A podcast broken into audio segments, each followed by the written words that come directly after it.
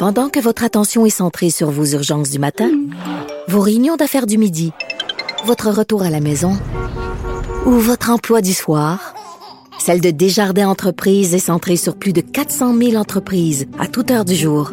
Grâce à notre connaissance des secteurs d'activité et à notre accompagnement spécialisé, nous aidons les entrepreneurs à relever chaque défi pour qu'ils puissent rester centrés sur ce qui compte, le développement de leur entreprise.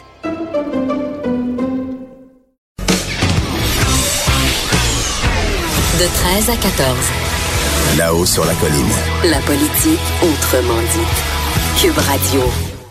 On est de retour dans le coqueron de Cube euh, ici euh, sur la colline parlementaire et malheureusement j'ai ouvert le gros calorifère.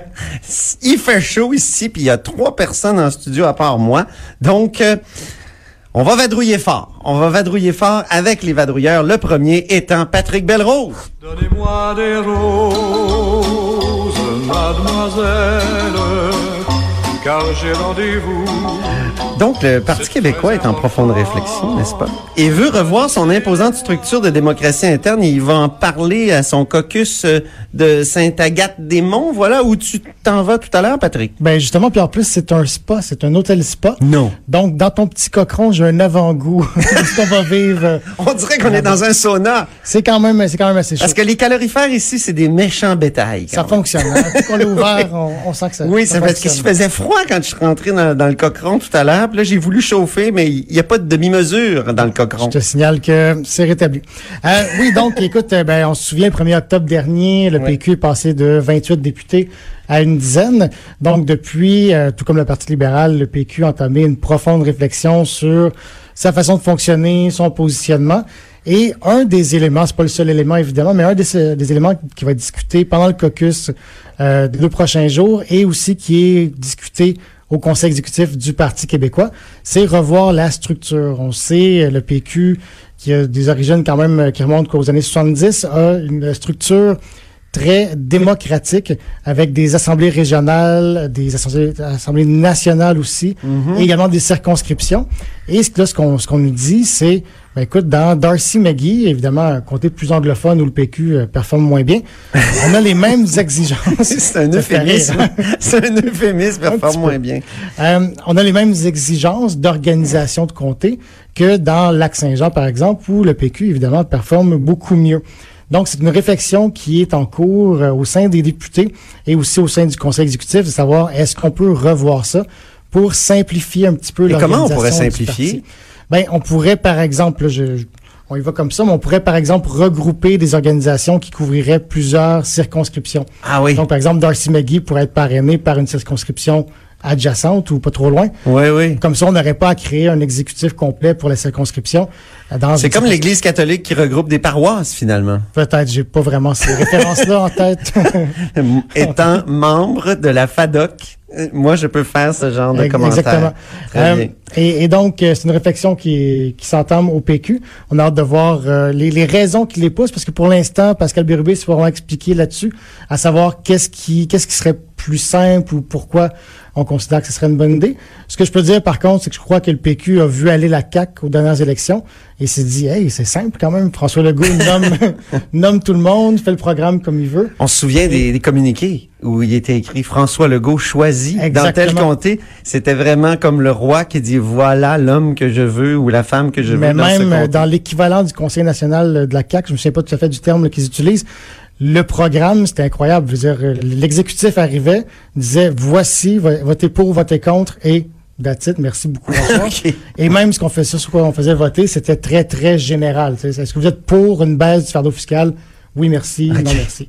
Juste un petit dernier point, Ben oui, par ben contre, oui, dans ce qu'on me disait euh, au Parti québécois, c'est qu'il n'est pas question quand même de mettre fin à la démocratie euh, Directe ou euh, de, de, de, de mettre fin à, à l'apport des militants. Parce que comme tu l'écrivais dans ton article, il y a encore 70 000 Exactement, euh, les derniers chiffres, membres. c'est 70 000 membres. On dit c'est super important, on veut continuer à avoir cet apport-là, on veut juste simplifier, rendre ça un peu plus flexible. C'est bien. Pendant les élections, on voyait qu'il y avait une vie partisane au Parti québécois. C'était fascinant de C'est un voir. des seuls partis qui avait des gros Ah rassemblements ouais, militants. le contraste. Là, je sais que Geneviève en a fait plusieurs, des, des 400 personnes le soir. Moi aussi, j'ai suivi le Parti québécois. Toi aussi, Tout je pense. Oui, c'est ça. Donc, ça contrastait avec... euh, La moyenne d'âge, par contre, faut le oui, dire, était assez élevée. Hein. C'était On doit l'admettre quand C'était même. des membres comme moi d'une organisation très connue. La FADOC. La FADOC. Bien, merci beaucoup, Patrick. Donc, tu prends la route euh, cet après-midi. Oui, on puis- sera en Saint-Adèle et puis on sera là demain. On peut-être qu'on se parlera euh, à distance. On va couvrir ça pendant les deux prochains jours euh, de Ah, il faut, il faut, c'est c'est nécessaire. Donc, euh, j'espère que les auditeurs y seront pour écouter Patrick Belrose et peut-être Rémi Nadeau qui sera là aussi. hein. Oui, tout à fait. Rémi va être là, bien. notre chef de bureau qui va chroniquer. Je me tourne vers Geneviève Lajoie qui veut nous parler des maternelles 4 ans, mais on a besoin de sa petite musique d'abord. Il y a de la joie. Bonjour, bonjour les hirondelles, il y a de la joie. Dans le C'est un ciel plaisir de réentendre Trenet. Ça fait longtemps qu'on l'a entendu à l'émission. Bonjour Geneviève Lajoie. Bonjour, Antoine. Donc, euh, les maternelles 4 ans, va falloir les mettre loin des CPE. C'est ce que le ministre Mathieu Lacombe a dit.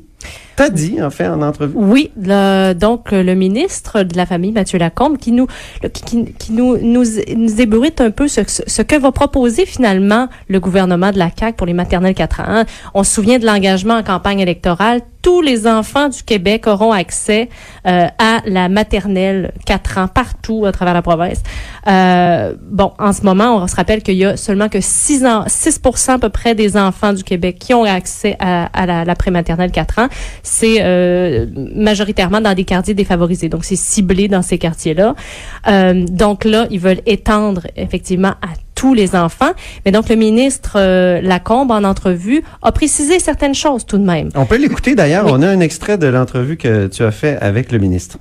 L'objectif du gouvernement est vraiment d'offrir la prématernelle 4 ans à tous les enfants du, euh, du Québec. Je veux juste être, en fait, je vais reformuler pour être très précis, là, c'est que c'est- c'est que la possibilité existe partout au Québec.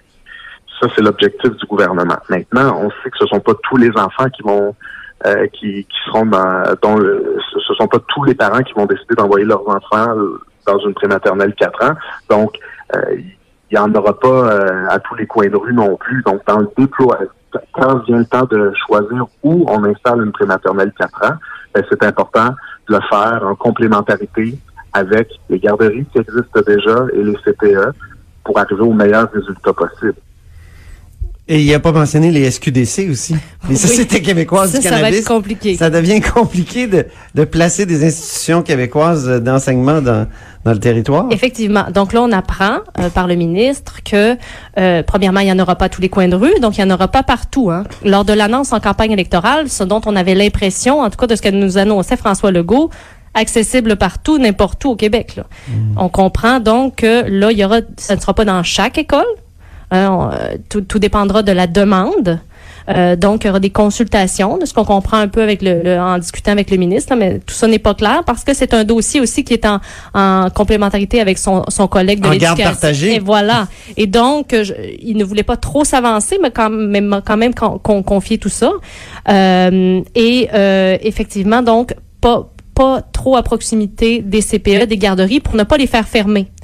Euh, parce que euh, la présidente de, pardonnez-moi, la directrice générale de l'association Oui. euh, des, des CPE, La QCPE. oui, Geneviève Delille, ou Belle-Île, excusez-moi, me disait d'ailleurs vendredi que en région, il y a souvent dans, dans certaines régions, il n'y a qu'un CPE ou une garderie privée euh, et euh, l'offre est équilibrée en ce moment. Donc la la la la- la- l'offre euh, l'offre est comblée jeunes, là, pour ouais. les jeunes. Donc, si tu viens installer en plus une maternelle 4 ans dans cet endroit-là, c'est sûr que là, le CPE risque de perdre des enfants, et mais souvent, c'est un petit CPE. Donc, pour ce qui est du financement, comment euh, garder ces installations-là en région viables?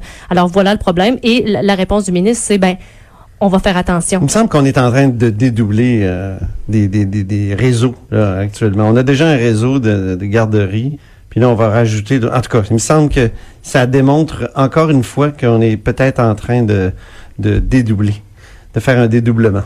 Et c'est et, et c'est surprenant. Ben merci beaucoup Geneviève Lajoie pour euh, cette euh, information intéressante. Puis d'ailleurs, on va continuer à en parler euh, dans le prochain bloc avec Jennifer Macaroni, qui est députée libérale de Westmount-Saint-Louis et porte-parole de l'opposition officielle en matière de famille. Alors, restez des nôtres, puis je, je remercie euh, Geneviève, correspondante parlementaire Journal de Québec, Journal de Montréal. Et Patrick Belrose aussi, tout à l'heure, que j'ai remercié. Puis Jean-François Gibault, qui est encore là, malheureusement, on l'a pas entendu, mais demain, euh, dans le bloc 1, on se reprend pour euh, le sujet que tu voulais aborder. Donc, restez des nôtres. De 13 à 14. Là-haut sur la